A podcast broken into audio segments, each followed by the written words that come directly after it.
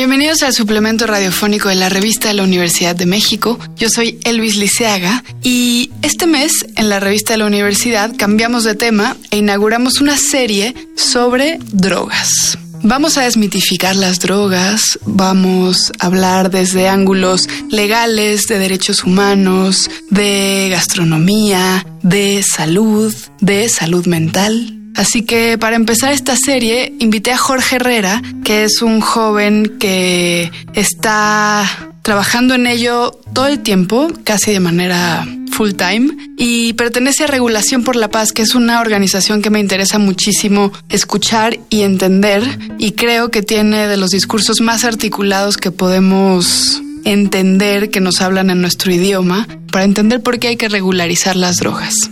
Bienvenido, Jorge. Muchísimas gracias, Elvis. Qué gusto estar aquí. Qué bueno que, que se están abriendo estos espacios para hablar eh, pues de temas que han sido tabú, ¿no? Que todavía tienen algún algún eh, eh, componente de estigma, pero que pues hemos estado transitando hacia otras formas de relacionarnos con este tema, con las sustancias y pues con las personas que las usan. Entonces me da mucho gusto poder estar compartiendo aquí hoy. Oye, cuéntame un poquito de tu historia personal. ¿Cómo llegaste tú a esta chamba y cómo llegaste a Regulación por la Paz? Pues yo soy internacionalista por el TEC de Monterrey. Eh, actualmente estoy estudiando otra carrera en la UNAM, en la Escuela Nacional de Trabajo Social, licenciatura en Trabajo Social. Y pues siempre me han interesado las políticas públicas, ¿no? En general, eh, cómo se pueden eh, tomar ciertas decisiones para el desarrollo de un país o para evitar ciertas problemáticas.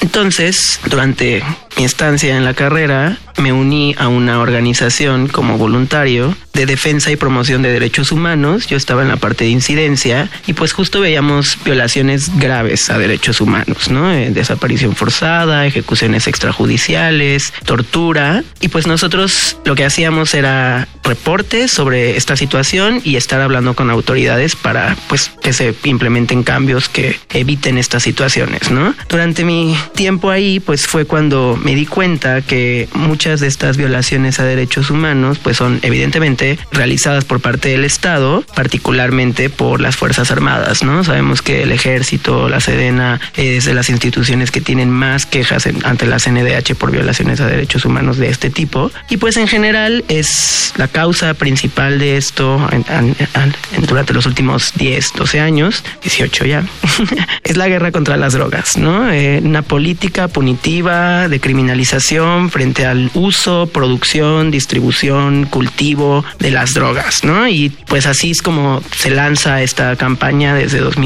2006 con la entrada de Felipe del presidente el expresidente Felipe Calderón y pues hemos visto que ha tenido efectos devastadores, ¿no? O sea, una política de prohibición y que solamente ha levantado el enfrentamiento armado entre las Fuerzas Armadas, el Estado y grupos criminales, ¿no? Y pues ahí los efectos colaterales hemos sido nosotros, ¿no? Porque pues una guerra contra las drogas es una guerra contra las personas y particularmente las personas que las usamos. Entonces, pues es ahí cuando me di cuenta que hay que hacer cambios más profundos, pero sobre todo en el tema de políticas de drogas, ¿no? Y cómo vamos a ir cambiando esta política de prohibición que es la que permea en todo el mundo para evitar los problemas que han surgido con esto y que la misma ONU y muchos estados miembros han reconocido, ¿no? Y pues lo hemos visto con la regulación de los mercados recientemente de la marihuana en algunos países.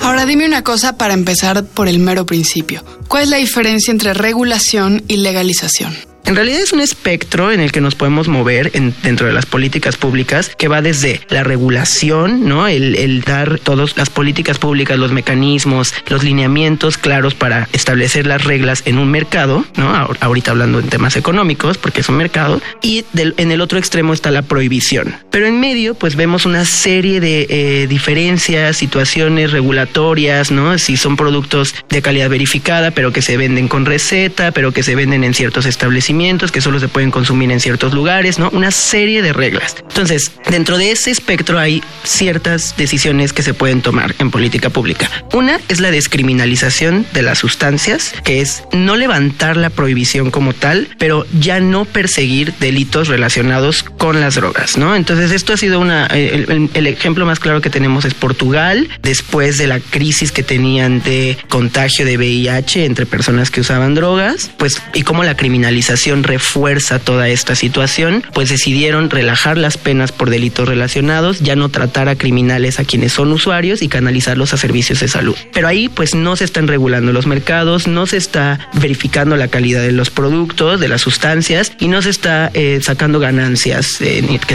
en impuestos, ¿no? Por parte del Estado. Con una legalización lo que haríamos es pasar un producto de la ilegalidad a la legalidad. Entonces decimos, ahora esta planta que, que hemos dicho que es ilegal ya no va a ser ilegal, sino va a ser legal, pero eso no significa que el Estado esté verificando calidad, esté generando eh, mecanismos para controlar o limitar esa producción o ese consumo incluso. Solamente está diciendo, pues ahora este producto está permitido, es legal y se puede utilizar como cualquier otro, ¿no? Ya cuando aplicamos una regulación es cuando decimos quién puede participar en el mercado, cómo va a participar y cuáles son las reglas claras. Ahora, ¿cuál es el tipo de regulación por el que ustedes en Regulación por la Paz están abogando? Tenemos muy pocos ejemplos a nivel internacional de la regulación de los mercados de, drogas que han sido ilegales y que ahora pasan a ser legales o reguladas. El primer caso fue Uruguay. En 2016 decidió que iban a regular toda la cadena de producción de la planta, desde la semilla hasta que llega al usuario final. Uruguay optó por tener un modelo de monopolio de Estado. Recordemos que fue el primer país en el mundo en regular la planta de cannabis. Entonces, pues tenía que tomar algunas decisiones que pueden ser, ser un tanto conservadoras, pero al mismo tiempo sirven de justificación frente al sistema internacional, ¿no? Porque es ahí a quien te estás echando encima con esta política, ¿no? Estás rompiendo el consenso de Viena que se ha formado en el sistema de Naciones Unidas. Entonces dijeron con un monopolio de Estado en el que el gobierno pueda controlar las cosechas, la comprarle la producción a, a ciertos campesinos con licencia, que en realidad hoy en día solo hay tres empresas que pueden cultivar marihuana legalmente con fines de comercialización en, en Uruguay. El gobierno compra esta cosecha y lo revende a empresas que quieren transformar el producto o venderlo al, usuario final, que más bien esta se realiza en dispensarios que también son controlados por el gobierno. En Uruguay hay un carnet en el que te tienes que registrar eh, si eres usuario de cannabis y quieres acceder por alguna de las tres vías que se han propuesto. El autocultivo, que es tener tus plantas, ellos tienen un límite de hasta seis plantas para uso personal, sin fines de lucro, sin fines de comercialización para lo que tú quieras utilizar con tus fines. La segunda son las asociaciones canábicas o los clubes en los que pues varias personas se ponen de acuerdo eh, para dividirse las tareas, tú vas a cultivar, tú vas a vigilar el espacio, tú vas a la, la renta, la luz, se hace una cuota, una membresía y eso te permite acceder a, tanta cantidad de cannabis por mes. Es un colectivo también sin fines de lucro, solo para autoabastecimiento del grupo. También hay límites en cuanto a los asociados y también hay límites en el número de plantas, incluso en, la cantidad de cosecha que puedes sacar por mes o por año. Y a la última es el mercado regulado, ¿no? En el que pues existe una variedad de productos que se venden en un dispensario, en un centro de distribución y el, Estado pues recu recupera impuestos a partir de eso, eh, pero delimita cuáles son las reglas específicas. Con este ejemplo tan claro, ¿cómo ves la posibilidad para México? En México está optando más bien por otro modelo que se parece más al de Canadá, pero en realidad es como una mezcla entre ambas. Nosotros estamos intentando crear un instituto que sea el que regula toda la cadena de producción, el que dice a quién se van a dar las licencias, muy al estilo de Uruguay, pero sin optar por el monopolio de Estado, ¿no? Sino dejándolo al, al mercado con las reglas, con la verificación, con la vigilancia del Estado, pero sí permitiendo la participación de privados. Hay diferencias muy grandes en cuanto a los otros proyectos como el de Canadá o el de Uruguay, con lo que se está proponiendo ahorita en México. Se mantiene en lo general el esquema de los tres vías de acceso, el autocultivo, las asociaciones y el mercado regulado. Pero en el autocultivo se nos está imponiendo un límite absurdo que es de cuatro plantas, el más bajo a nivel internacional, un permiso que en realidad pues se traduce en una base de datos que en el que el Estado pues va a saber quién está cultivando, dónde está cultivando, e incluso qué genéticas, ¿no? Porque se pide que registres tu semilla ante el instituto. Y ustedes abogan por quitar ese permiso pues nos parece violatorio de derechos humanos, de la privacidad y un obstáculo innecesario. En las asociaciones canábicas también se están poniendo límites al número de socios, 20 el número de asociados, lo cual también es inconstitucional, ¿no? Tenemos, tenemos derecho a la asociación, entonces, ¿por qué hay, habría un límite hacia eso? Y pues por último, en, en el mercado regulado no se están dando eh, los beneficios que requiere las comunidades campesinas, las comunidades cultivadoras, que son las que han sido las más afectadas por la política de prohibición y de guerra, y que ahorita pues no se les están dando los mecanismos necesarios para que puedan acceder al mercado y competir contra las grandes empresas que van a querer también estar participando. Lo que se está haciendo es darles nada más un 40% de beneficio del, de, o de prioridad a estas comunidades que han sido impactadas en las licencias de cultivo pero pues no es suficiente, ¿no? O sea, se están poniendo eh, requisitos y exigencias sumamente altas en el empaquetado, en el etiquetado, que sea compostable, que sea prueba de niños, de adolescentes, biodegradable, ¿no? resellable, que solamente pues las grandes empresas van a poder cumplir. Y pues sobre todo se está pidiendo el registro de las semillas, tanto para uso personal, doméstico, autocultivo, sin fines de comercialización, como para también tener una licencia de cultivo y comercializar. Esto no nos gusta porque es de nuevo una barrera para las comunidades campesinas, ¿no? Que muchas de ellas no tienen acceso ni a los servicios básicos, o sea, ir a hacer un trámite con estas características es para muchas imposible. Entonces, pues eso nos preocupa porque creemos que una regulación tiene que tener perspectiva de derechos humanos, tiene que tener justicia social, tratar de nivelar las balanzas de opresión que se han vivido y que se han generado a partir de la prohibición y de la guerra. Y libre competencia, que compita también un campesino con un empresario e incluso ponerle el piso un poco más alto a esas, a esas comunidades, ¿no? Porque pues no se puede comparar, ¿no? El, el, poder adquisitivo de una empresa con grandes capitales que con una comunidad. Lo que queremos es que no les estén pagando otra vez sueldos miserables por su tiempo cosechando, sino que más bien se sienten a negociar las empresas con las comunidades cultivadoras sobre el precio de, los, de las cosechas y de las producciones. Ahora, esta o este intento del Estado por la regulación es un esquema de explotación y de desigualdad que se repite en muchos otros mercados.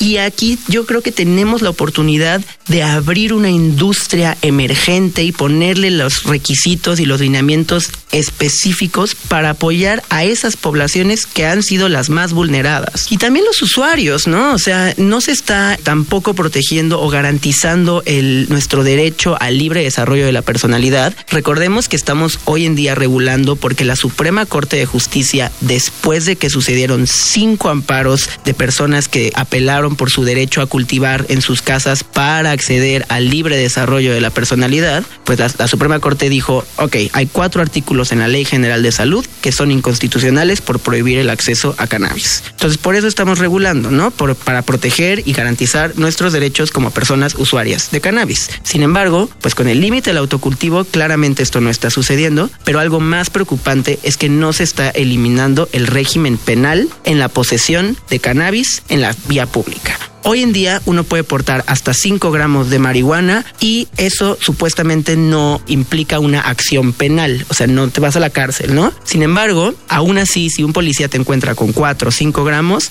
una, te tiene que llevar al MP porque es ahí donde se hace la prueba con la báscula y se determina cuánto traías y el juez es el que dice, bueno, puede ir o va a cumplir cierta condena. Pero dos, pues esto ha abierto la puerta a extorsiones, a detenciones arbitrarias por parte de, de policías, de autoridades y en muchos muchos casos pues se traduce en, en que estos cuerpos te siembren más cannabis o más drogas de las que traías, pues para imponer una pena, ¿no? Entonces, ahorita lo que se propone es que ya no sean 5 gramos, sino 28 gramos. Totalmente arbitrario, no sé dónde se sacaron ese número, 28 gramos es alrededor de una onza, entonces tal vez ese es el parámetro, pero pues eso sigue con el modelo de extorsión de autoridades y si traes mayor cantidad de los 28 gramos permitidos, puede ser acreedor a una multa de hasta 3 millones de pesos. Nosotros hemos llegado al final de este programa, pero si quieren leer más sobre drogas, pueden consultarla toda gratuitamente en www.revistadelauniversidad.mx. En Twitter y en Facebook nos encuentran como arroba revista-unam. Y sobre este programa pueden escribirnos a arroba shubidubi. Gracias a Yael Vais y a Miguel Alvarado. Yo soy Elvis Liceaga. Hasta pronto. Este programa es una coproducción de la Revista de la Universidad de México y Radio UNAM.